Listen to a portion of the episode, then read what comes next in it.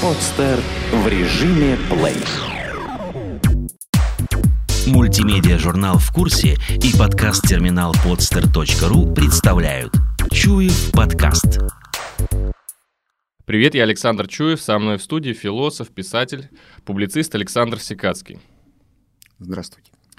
Александр, вот такой личный вопрос. Э, как-то Александр Гордон в своей программе «Гордон Кихот» сказал, что вы входите в пятерку лучших философов мира.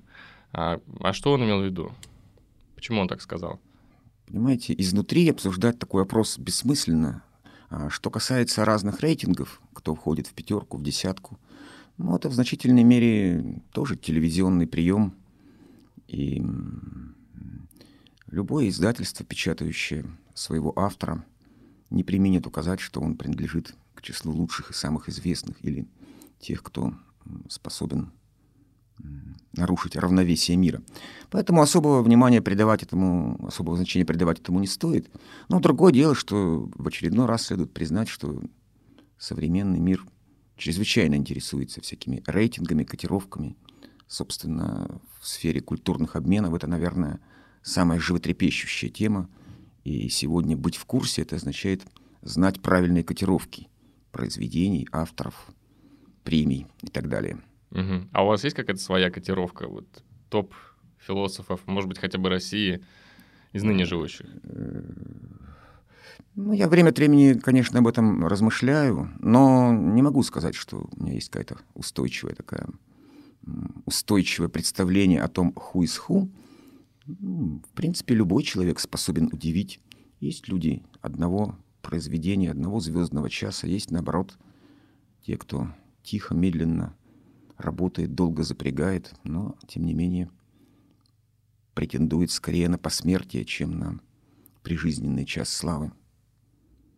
Угу. Имен не назовете, да? Ну, понимаю, что хотелось бы коротенькую биржевую сводку. Но не думаю, что это сейчас имеет смысл. Окей, ладно. Да, но мы, собственно, обсуждаем не это, мы обсуждаем сегодня новый кинобестселлер «Невинность мусульман», а также проблемы наших мусульман, проблемы Кавказа. Хотелось бы понять, вышел фильм «Невинность мусульман», а, вышел, в смысле, попал в интернет, а, и вот такая реакция бурная. Что, собственно, происходит? Ну, понятно, что это событие сейчас на все лады перетолковывается. Это действительно очень значимое событие, и у него есть множество аспектов, от таких э, политических до, я бы сказал, метафизических. И парадокс в том, что э, в этом удивительном, очень ярком примере, можно сказать, всемирного исламского бунта против, вообще говоря, глубоко второстепенного фильма, э, скрывается в самом деле некий важный вызов, который существует уже давно, и он будет только нарастать. И вызов этот состоит, на мой взгляд, в том, что, э, что скажем, перепроизводство символического, то есть бесчисленных текстов и картинок, с которыми имеет дело Запад, наконец столкнулось с какой-то остаточной духовностью, если угодно. Ведь э, в чем смысл протеста? Э, что хотят сказать эти люди, которые выходят на манифестации э, в Азии, да и в Европе, вообще практически во всех странах, где есть мусульмане? Они ведь делают так не из-за невежества и не из-за того, что не знают иных точек зрения. Они хотят сказать, что порядок слов имеет значение. Вот в этом есть вся суть духовности. С точки зрения фаустовской цивилизации, ну, той самой нашей, или, там, скажем, американской, европейской, а, современное производство символического достигло такой скорости и таких э, масштабов, что давным-давно утрачена разница между теми или иными словами, теми или иными текстами – Пусть все они будут. И на первый взгляд может показаться, что это и есть расцвет культуры, когда каждый, кто угодно, может говорить о чем угодно. Э, что вот это и есть духовность в ее современном понимании. А между тем это не так. Духовность — это отличие, причем принципиальное отличие одного порядка слов от другого. Пусть этот порядок слов будет совершенно бесхитростным, как в Библии или в Коране, например. Но если находится человек, если находятся люди, если находится э, союз верующих, для которого этот порядок слов важен, причем настолько важен, что они готовы пожертвовать своим спокойствием, благополучием, а зачастую и своей жизнью, то перед нами и будет как раз самое настоящее определение духовности.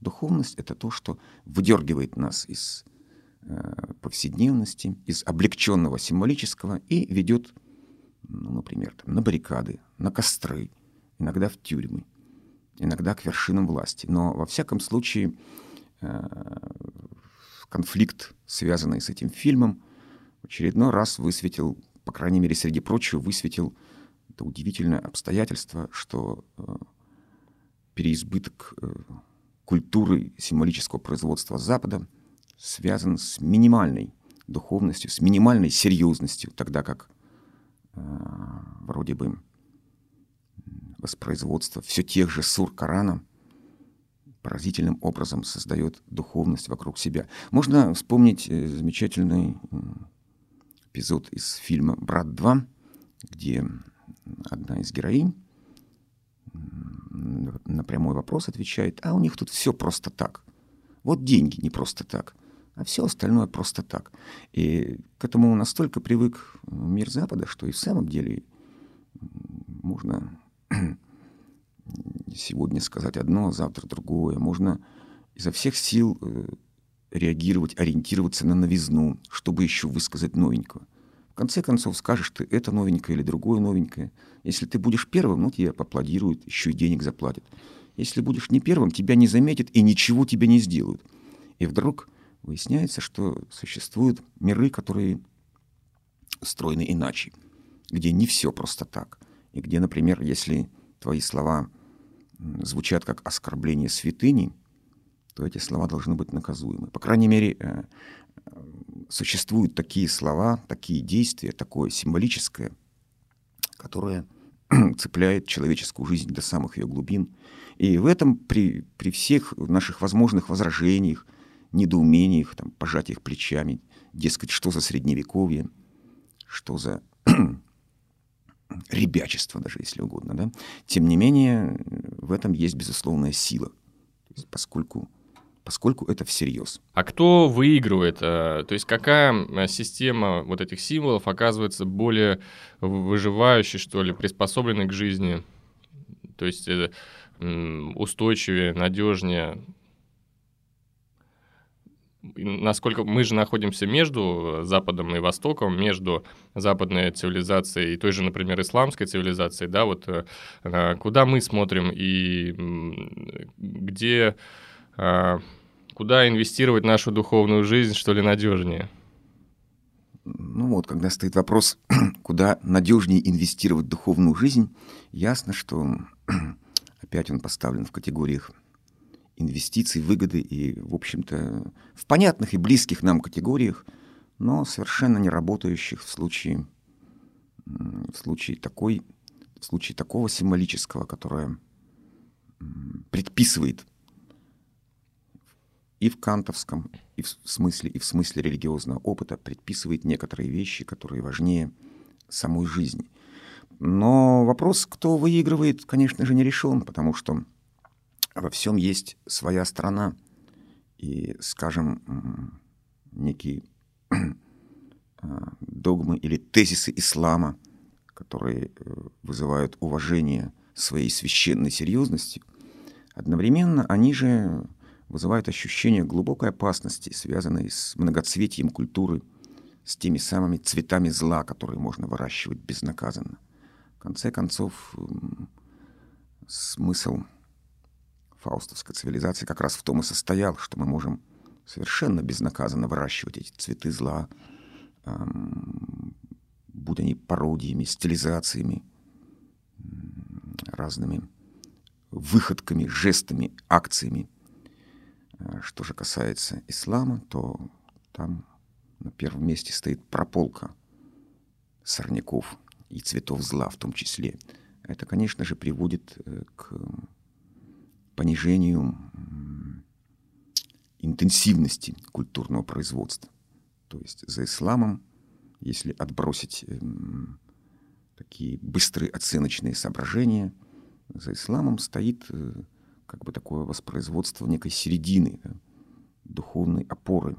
И именно поэтому, поскольку духовная опора и серьезность в наибольшем дефиците сегодня, поэтому, конечно же, ислам так быстро обретает новых сторонников. Но одновременно мы понимаем, что это и радикальное упрощение. Это вот э, некое отступление от того, что от тех ценностей, которые, пусть они даже фальсифицированы, пусть они даже э, подвергнуты бесконечной инфляции, но, э, но они есть, и благодаря им все это многоцветие европейской культуры существует. Другое дело, что этот э, вопрос, вопрос о фильме и о той реакции, которую он вызвал в мире, эм, очень важно еще и в плане обозначения позиций, на которых мы сейчас находимся.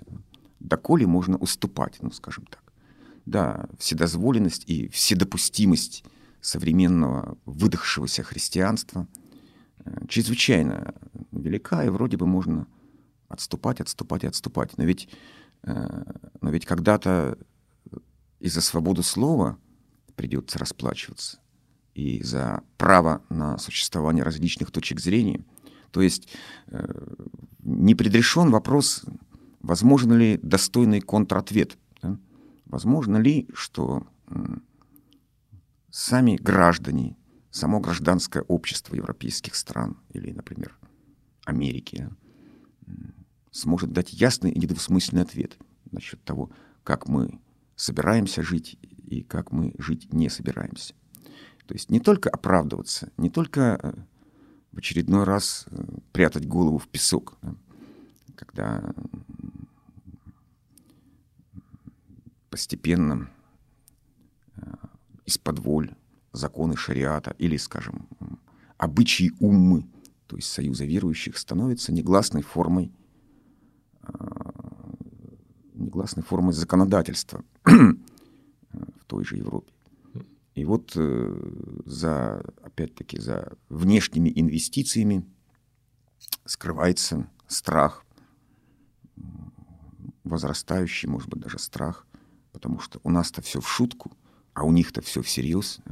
И вот это соотношение, где на одном полюсе бесчисленное количество текстов и возможности их произвести, но не всерьез, а на другом полюсе достаточно простая поляризованная духовность, э, способная к высшим инвестициям, то есть инвестициям в вопрос жизни и смерти. Угу.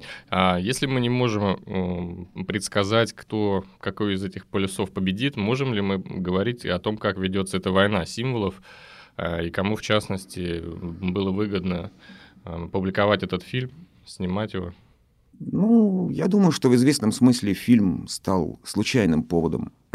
Не будь его, был бы другой, обнаружилась бы какая-нибудь очередная карикатура, шарж на пророка или на иной важный для ислама символ. Э, это такая встречная проверка боем. Вот э, обнаружилось, что сожгли Коран, например, в Афганистане американские солдаты. Это повод для всех мусульман вступиться за поруганную святыню. Высмеяли пророка Мухаммеда. Это еще какой повод?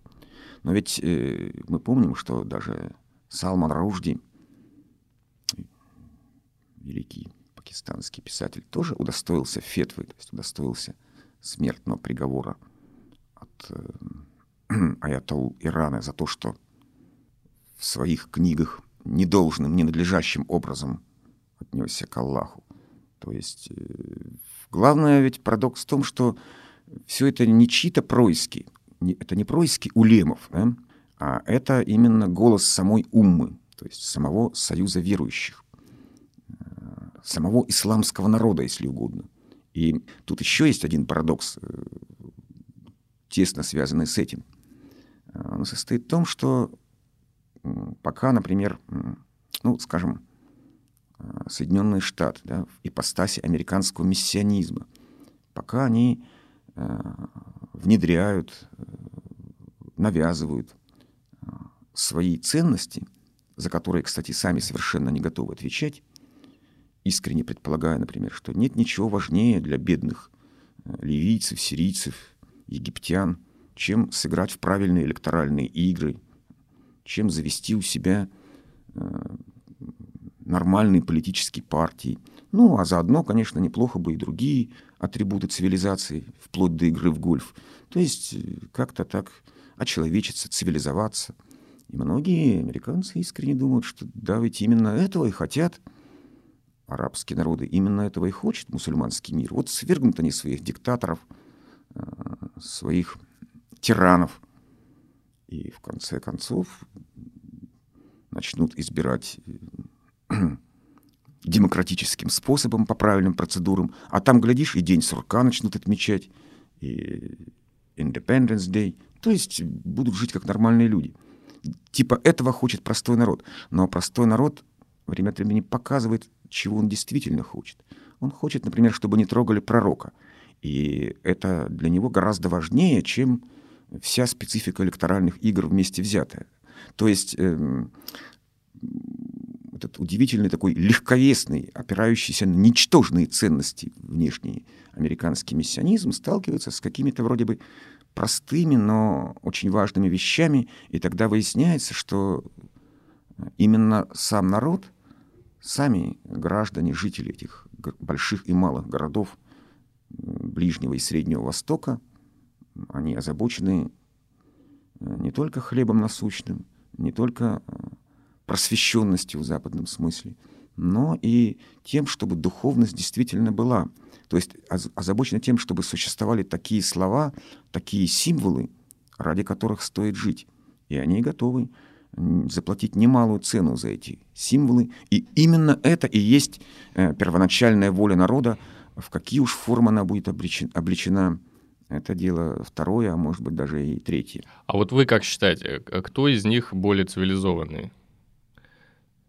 Э, из них это в смысле как? Из, э, из западной стороны и, или вот э, из представителей, несущих эти духовные ценности, отстаивающих эти духовные ценности? Кто больше дикарь? Или можно ли вот так вообще сравнивать?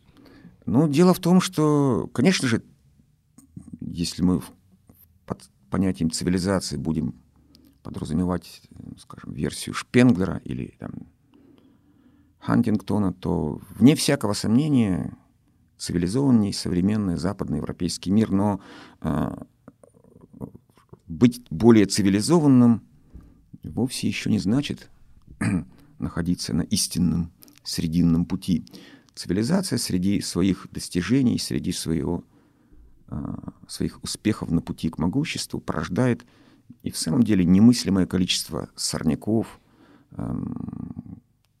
тех, э, я бы сказал, отходов культурного производства, которые засоряют среду обитания и подменяют собой хлеб насущный. Да, Европа и Америка несравненно цивилизованнее, но сильнее ли они в результате этого? И ведь э, тут много парадоксов, э, начиная буквально, может быть, с пресловутого взрыва этих башен 11 сентября – мы, как ни странно, я думаю, это следующий эпизод той же Великой войны и эпизод, имеющий примерно тот же смысл. Да? А он состоит в том, что дух одержит победу над материей, как бы это парадоксально не выглядело. Потому что э, материя, то есть, например, сов- совершенное оружие, да? оружие, которое позволяет э, использовать не солдат, а операторов этого оружия – оно, ну, казалось бы, бьет без промаха. И что можно бояться с таким совершенным электронным оружием? Чего можно бояться? Но ведь дело-то в том, что оружие эффективно против тех, кто его боится и больше всего дорожит своей жизнью. А если у человека есть ценности более высокие, чем его жизнь, если он готов сам стать живой бомбой, то как можно запугать его даже самым страшным оружием, если, например, он захватив самолет, электростанцию, любой объект, совершенно спокойно рассматривает себя в качестве живой бомбы, ибо так велит ему его духовность. А ибо можно... так им велит ему воля Аллаха. И, mm ра... и это и есть дух, в известном mm смысле. Да? И как может победить его материя. Можно ли сказать, что западной цивилизации как раз не хватает такого духа, чтобы быть э, более вооруженными, что ли? И, и каким, каким может быть, э, какой может быть такая идея? Безусловно, именно так и можно и нужно сказать. Именно этого и не хватает западной цивилизации. Я бы сказал, не, не хватает правильного порядка слов, ради которого можно рискнуть хотя бы своим благополучием. Э, не хватает идей, которые отличались бы не своей изощренностью, скажем так, не своей претензией на новизну, а способностью порождать стойкость души. То, из чего сама Европа когда-то возникла, тот великий заряд первоначального христианства, который действительно э, разбрасывал миссионеров по всему миру, когда они несли слово истины, поднимал людей в крестовые походы, э, представлялся важнейшим содержанием жизни и вопрос о спасении души был самым важным вопросом. Э, и именно этот духовный импульс через ряд косвенных преломлений породил и удивительную многоцветную блестящую оболочку современной цивилизации и культуры. Но он иссяк. Но он э, в известном смысле выдохся. И мы понимаем, что некоторые философы и культурологи, ну, например, такой как Вольган Гигерич, были совершенно правы, когда говорили, что э, высокая духовность настоящая духовность, да, собственно говоря, и сама душа создается, э, ну, скажем, актом жертвоприношения. Она создается на жертвенниках, когда нечто мне в высшей степени дорогое, может быть, даже моя собственная жизнь, и становится предметом деяния. Я могу от нее отказаться, я могу э, поставить вопрос о высшей ценности. И именно тогда, когда вопрос так поставлен, э, то как бы остальные факторы, факторы э, благополучия, тем более материального благополучия, отходят на второй план. Э, странным образом такое уже было не раз, и было даже в прямо противоположном смысле, когда, например, когда, например, Э, Франция и тогдашняя христианская Европа вторглась в еще мусульманскую Испанию, Кордовский халифат. В одном только городе Кордове было больше грамотных людей, чем во всей Европе. Они были представители ислама, да, но, э, но они слишком хотели спокойной жизни.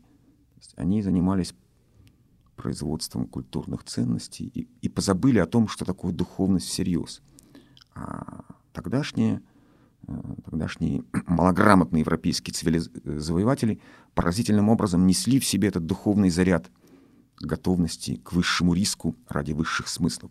И когда мы сейчас видим, что ну, на одном полюсе все совершенство техники, электроники, изобилие денег, все, что кажется непобедимым, а на другом ну, конечно же, не горстка, конечно же, миллионы людей. Но этих людей, кроме глубокого возмущения и готовности штурмовать объекты, ненавистные им в культуре и политике, ничего нет. Казалось бы, ну как можно рассматривать их всерьез? Ну, достаточно прикрикнуть, ну, там, не знаю, задействовать артиллерию, танки, что-нибудь еще такое. В крайнем случае всегда возникает такое подозрение, ну уж в крайнем случае все это мы задействуем, и что тогда, и ничего не останется.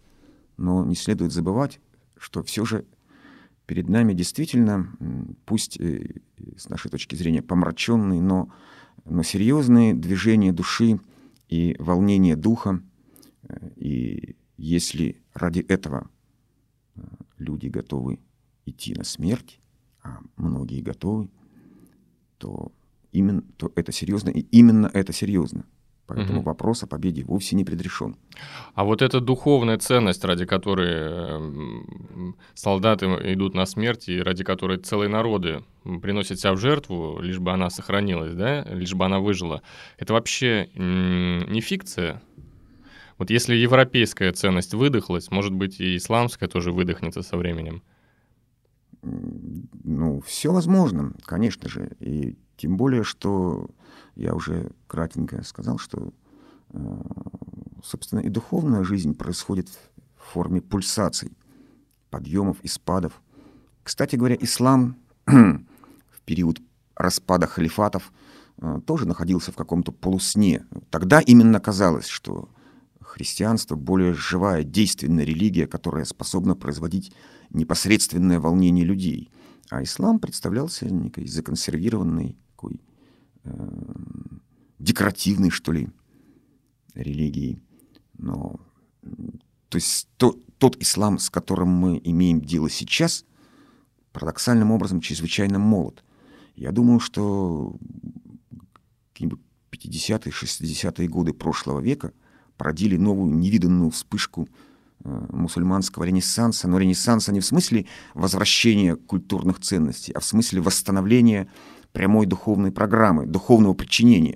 То есть это очень исторически короткий период, это буквально вспышка, но это такая вспышка, похожая на взрыв, потому что э, ислам не только радикализировался, но и э, распространился вширь. То есть это, это действительно не уверен точно, самая ли быстрорастущая религия. По некоторым сведениям, да, но мы видим, как э, число мусульман в мире стремительно растет. Мы видим, как э,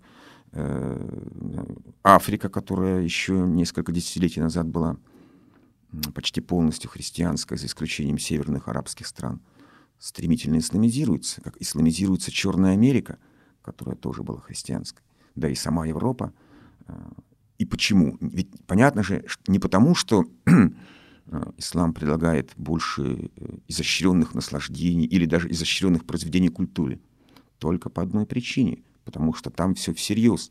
А дефицит серьезного, дефицит тех простых, незатейливых идей, за которые, однако, можно отдать жизнь, вот величайший дефицит. Вот то, что, что именно э, пережила, с чем рассталась современная фаустовская цивилизация, как, впрочем, Э, это предвещал уже Освальд Шпенглер угу. в своем «Закате Европы». А разумный человек, он э, нуждается в, таки, в такой серьезной риторике? Вопрос неизбежный и как бы аргумент справедливый. Дело в том, что мы такие, какие мы есть. Да?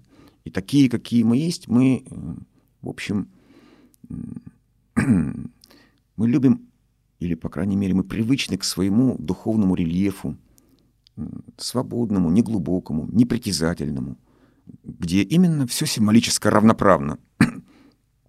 Потому что сегодня мне, например, хочется одного, завтра другого, а послезавтра третьего.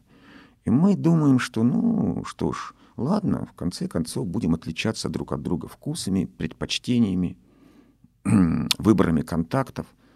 У тебя одни, у меня другие, ну, ну и пусть. Да? Стоит ли из-за этого кулаками махать? Ни в коем случае. А существуют люди, которые так не считают, которые считают, что именно это и важно, которые говорят, нет, оставьте в покое мои ценности, эм, они постоят сами за себя, и оставьте себе свое многоцветие, а нам то, что, скажем, заповедано пророком. И странным образом, ведь э, вот тоже постоянно возникает вопрос, ну хорошо, а как же, как же все эти удобства, соблазны современного мира? Не может ли случиться так, что в конце концов эти соблазны, ну, допустим, там, оружие массового обольщения, производимое в Голливуде, достанет и мусульман, раз уж она поработила весь остальной мир. Но ведь до сих, ну, раз до сих пор этого не произошло. А, а если сегодня, да, в эпоху э, всех этих пресловутых электронных технологий, в эпоху прекрасных девайсов, которые могут, казалось бы, подменить собой, собой саму природу. Тем не менее, остаются люди, и даже множатся люди, которые готовы пролить кровь за изречение седьмого века, то это о многом говорит. Если ислам устоял против соблазна сейчас, с чего бы он должен поддаться, собственно говоря, этому соблазну, да еще и пожиже завтра. Угу. Скажите, а Россия это теократическое государство? Нет, конечно. Э, Россия всегда была предельно далека от теократии. Другое дело, что Россия, конечно, на мой взгляд, да, по сути своей империя. А империя и теократия — это вещи едва ли не противоположные. Поскольку теократия — это скорее как раз-таки власть клира, это э, глубочайшая форма единства Царства Божьего и Царства Кесарева. А империя — это все же некое эстетическое произведение, где и этнические, и религиозные в значительной мере вопросы отодвинуты на второй план, ну, ради, например, красоты самой имперской идеи, которая может быть различной, но обязательно включает в себя а, навыки согласования, навыки сочетания различных этнических и социальных элементов. И как раз-таки особенность России, отличающая ее от Запада, в том-то и состоит, что здесь нет, э, по крайней мере, в длительной перспективе тех равноправных атомарных индивидов, которые должны подчиняться единым общим правилам и единому общему закону. А напротив, есть некое представление о совместном духовном произведении, в котором могут участвовать и разные конфессии, и разные народы. Другое дело, выдержит ли это представление столь длительную историческую паузу, не приведет ли оно очередной раз к перегреву, к всесожжению. Но то, что так или иначе оно вплетено в историю России и в ментальность россиян, это для меня очевидно. Угу.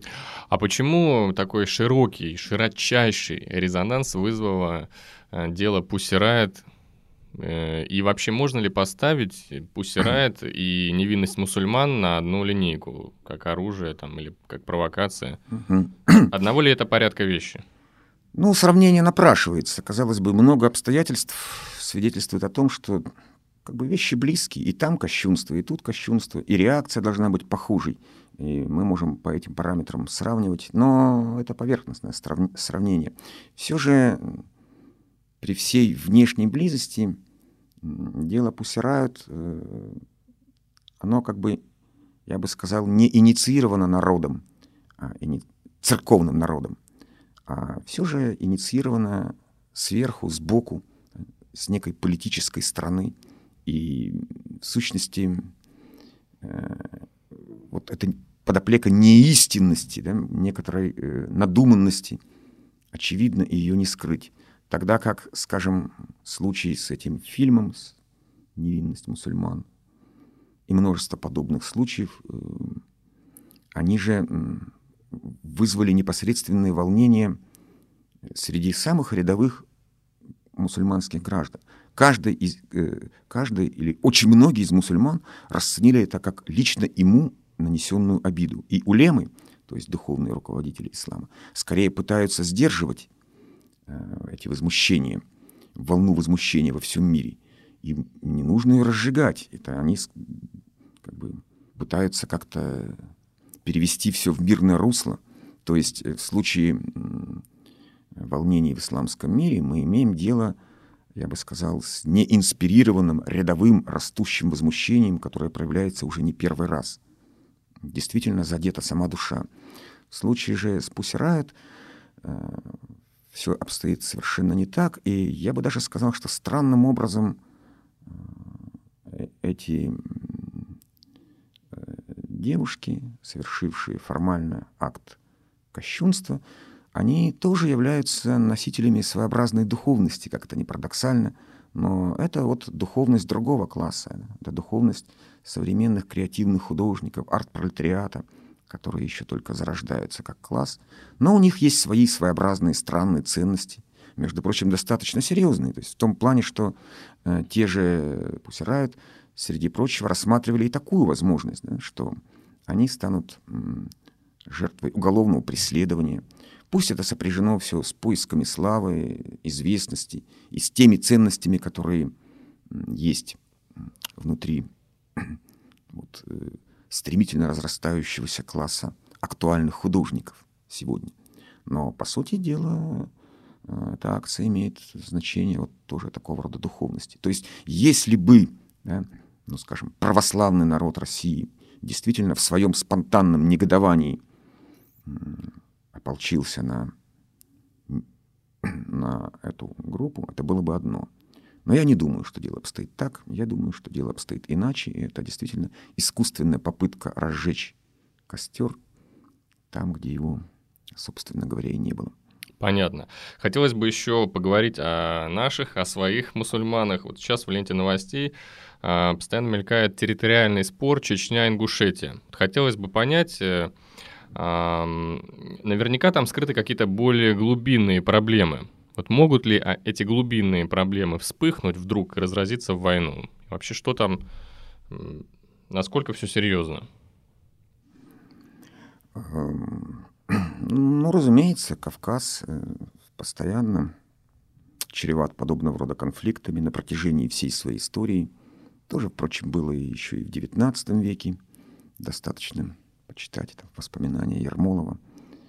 Эм, другое дело, что в этом-то как раз, может быть, и состоит эффективность имперской сборки, имперского самочувствия. То есть это не что иное, как умение ладить с самыми разными народами, но не на основе абстрактного равноправия, как в случае модели правового государства или там, контрактного государства, а на основе, я бы сказал, э, согласия по умолчанию. Существуют некоторые формы общенародного согласия на предмет того, что, ну ладно, там, чеченцы или допустим, дагестанцы, хотя само слово дагестанцы, конечно, весьма фальшиво, э, могут отличаться ну, какими-то правами, например. Ну, пусть они носят с собой свои кинжалы, условно, уж по крайней мере на своих территориях точно. Пусть какие-то вопросы решаются на основе адата, где, кстати, адат пока еще важнее, чем шариат для Северного Кавказа. Э, Все это именно по умолчанию, по согласованию Э, многократно проверено опытом имперского существования.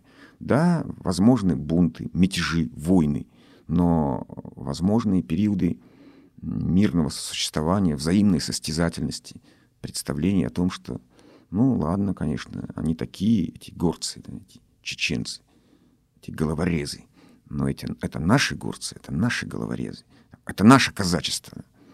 То есть э, представление о том, что в рамках такого рода инстинкта государственности, имперского типа сборки, сосуществования кавказских народов вполне возможно.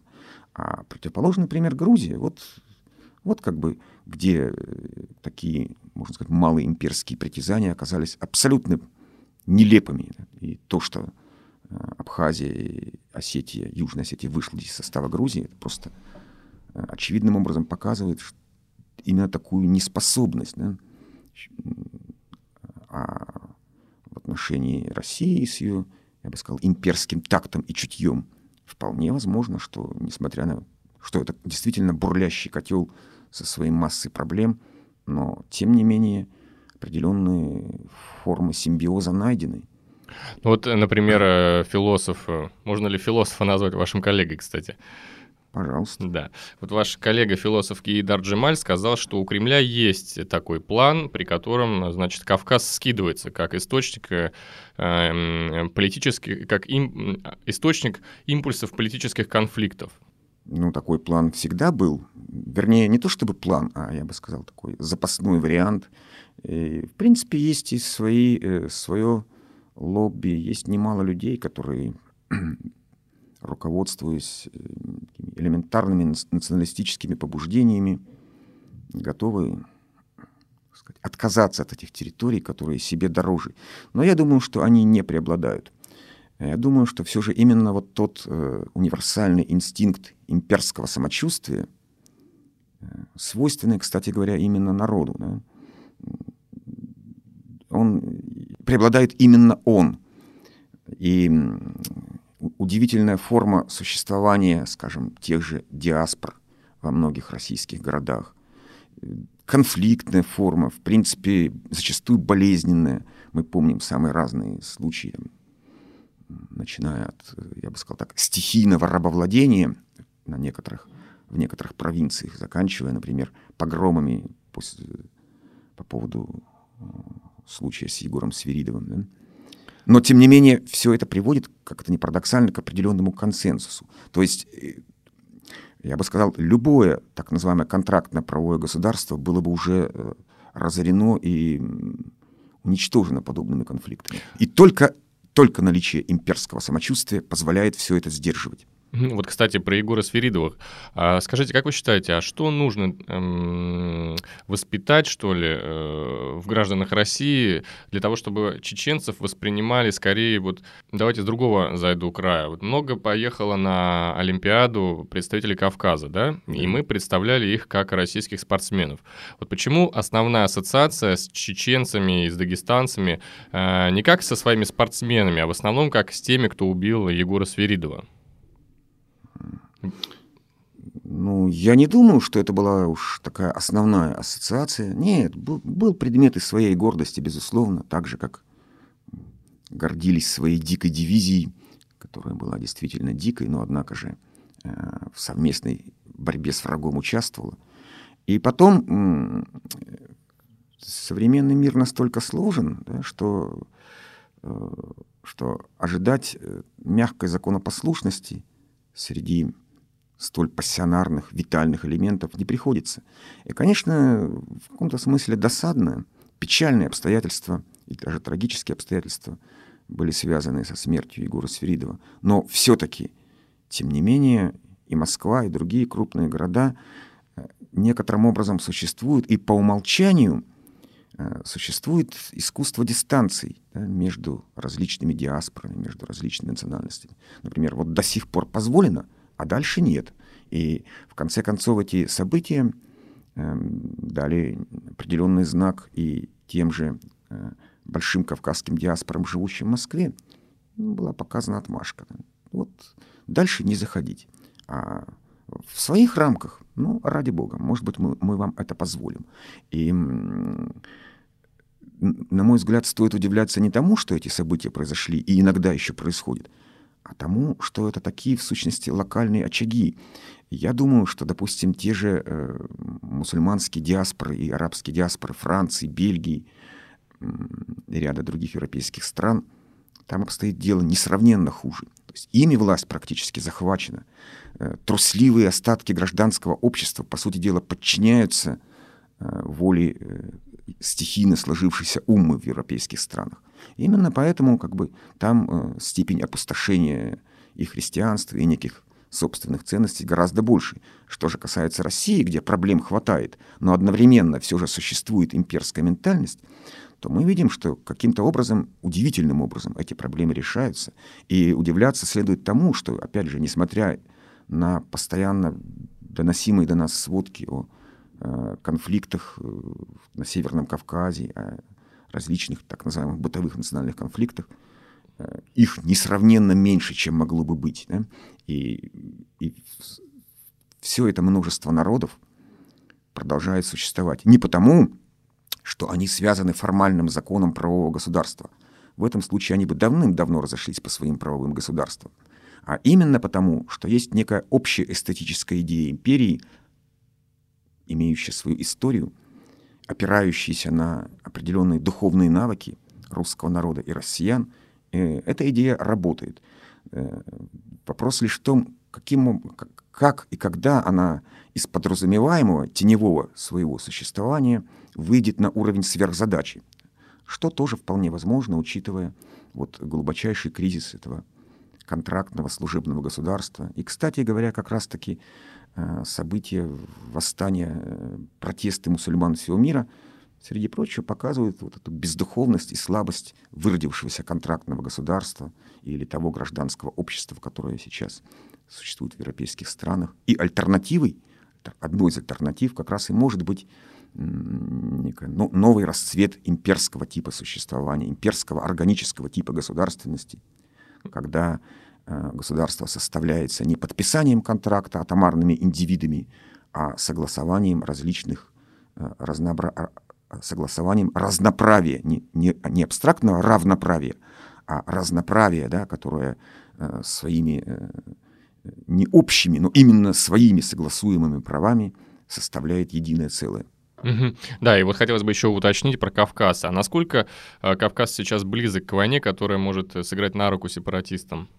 Ну, во всяком случае, я думаю, что, э, скажем, в конце 90-х он был гораздо ближе к этому конфликту. Да, по сути дела, уже, уже старт был дан после знаменитой хасавюртовской капитуляции. Фактически Чечня стала, ну, как бы де-факто независимой. Но, э, но ведь удалось все это превозмочь.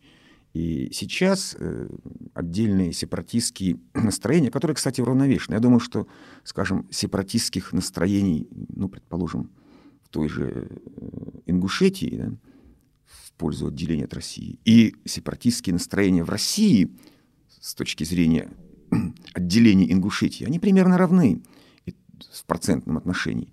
Но, но все-таки существует и иная воля, да, существуют и иные, часто, очень часто неоглашаемые соображения, представления, то, что можно назвать имперской интуицией, которая, как бы сказать, позволяет нам вполне рассчитывать на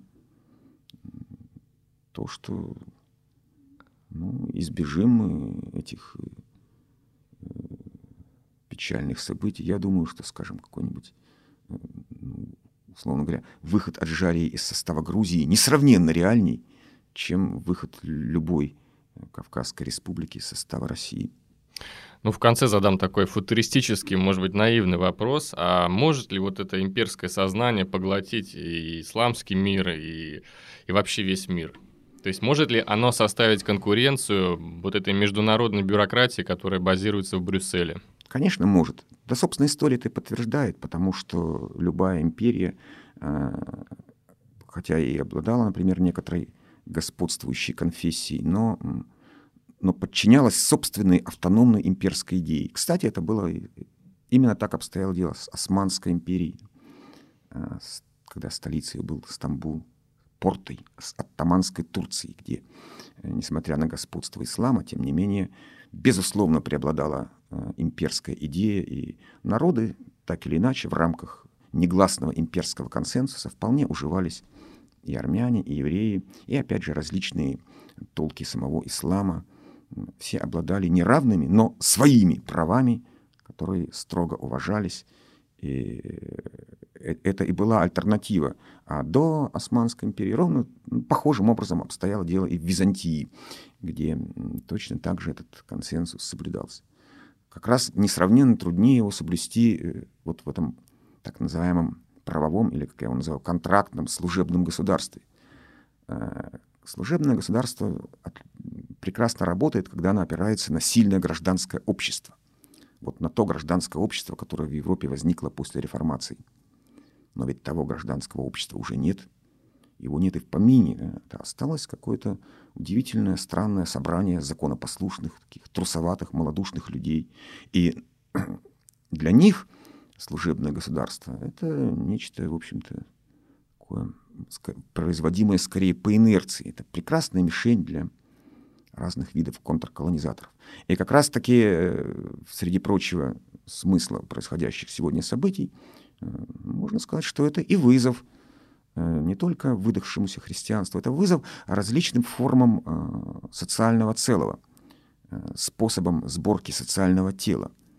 Я не исключаю, и даже в глубине души думаю, что именно так и будет, что тип органической и, в частности, имперской государственности вполне выдержит этот натиск, потому что империи есть что предложить, во всяком случае, в эстетическом измерении, измерении некой красоты самой идеи, идеи, которая может по-своему овладевать душами. А мы с вами уже говорили, что величайший дефицит не просто в новых идеях, а в тех идеях, которые способны душами овладеть. Спасибо. Сделано на podster.ru Скачать другие выпуски подкаста вы можете на podster.ru